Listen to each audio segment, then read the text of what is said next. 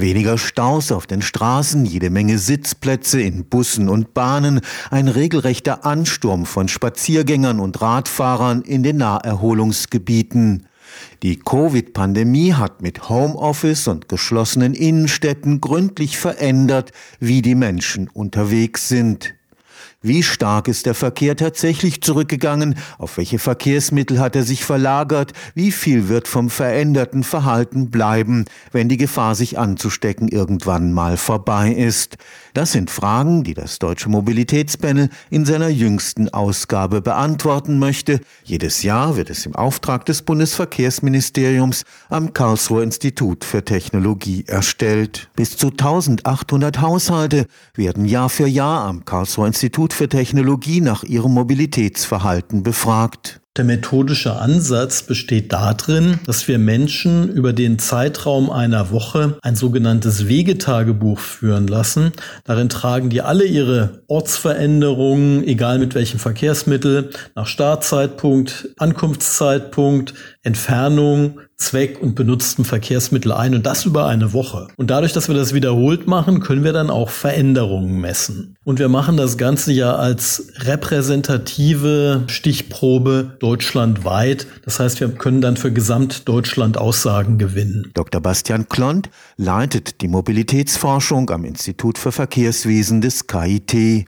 Ein Ergebnis der Befragung im vergangenen Jahr, das Auto ist als Verkehrsmittel beliebter geworden. Wir beobachten, dass das Auto insgesamt positiver wahrgenommen wird als noch vor der Pandemie. Aber es ist natürlich dieser Ansteckungssituation geschuldet. Und natürlich muss man sagen, durch die ja, verringerte Verkehrsaufkommen gerade in den Hauptverkehrszeiten ist Autofahren aktuell so einfach wie schon viele Jahre zuvor nicht mehr. Aber auch das Fahrrad gehört zu den Gewinnern der der Pandemie? Also gerade das Fahrrad, E-Bike, Pedelec hat sehr viel an Popularität gewonnen, wird attraktiver bewertet in dieser Zeit der Corona-Pandemie gegenüber der Zeit zuvor. Und wir sehen objektiv auch eine Nutzungszunahme im Panel. Busse und Bahnen dagegen werden deutlich weniger genutzt. Öffentlicher Nahverkehr ist ja insbesondere ein Berufspendelverkehrsmittel. Wir erwarten natürlich, dass die Fahrten, die substituiert werden durch Homeoffice, natürlich in besonderem Maße den öffentlichen Verkehr tangieren. Und natürlich auch diese Schullockdowns, die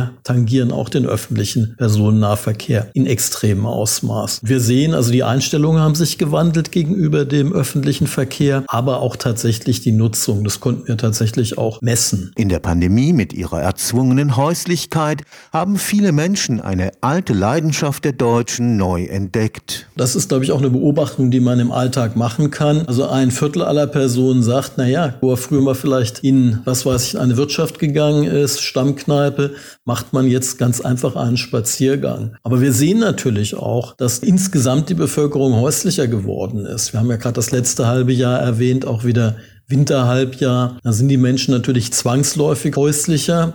Und wir sehen natürlich auch, dass die Menschen ganz anders auch so digitale Angebote nutzen. Also ich glaube auch, dass diese Streaming-Industrie da jetzt unglaublich von profitiert. Also das sehen wir auch unmittelbar. Noch ist die Auswertung nicht abgeschlossen, aber alles deutet darauf hin, dass die Menschen mehr in der Region unterwegs sind als zuvor. Wir können sagen, das wissen wir aus anderen Quellen, unter anderem auch dem Mobilitätspanel, dass in einem Normaljahr, also vor Corona, diese Fernmobilität also Wege mit einer Entfernung über 100 Kilometer, mittlerweile 45, 46 Prozent der gesamten Personenverkehrsleistung ausmachen. Und natürlich, wenn jetzt gerade Urlaube weggefallen sind, Kurzurlaube, weitere Ausflüge, dann tangiert es natürlich die Gesamtverkehrsleistung massiv etwas, was wir aus Klimaschutzgründen ja durchaus auch anstreben, weniger in die Ferne zu reisen, sondern sich eher auf die Nähe zu konzentrieren. Insofern eine positive Wirkung, was davon beibehalten wird, müssen wir mal sehen.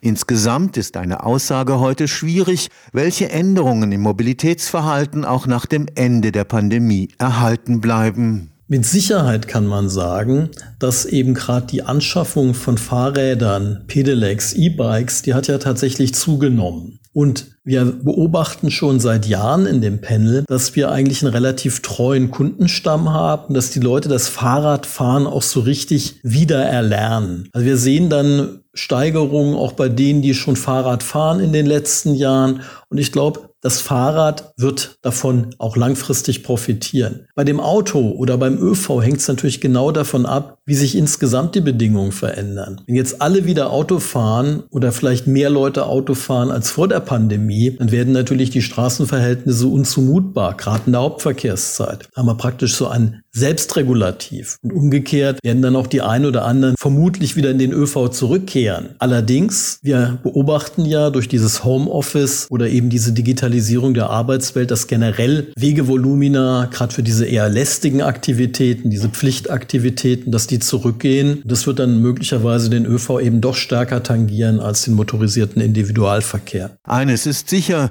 die Pandemie hat alte Gewohnheiten auf Dauer in Frage gestellt. Die Chancen so einer Pandemie liegen mit Sicherheit darin, dass Menschen zum Nachdenken gezwungen werden. Also Menschen werden gezwungen, eben über das Fahrrad nachzudenken, das eigene Handeln zu hinterfragen, vielleicht auch den Nahbereich wieder zu entdecken, das Spazierengehen wieder zu entdecken, die Pandemie als Auslöser für ein Reflektieren von eigenem Verhalten. Stefan Fuchs, Karlsruher Institut für Technologie.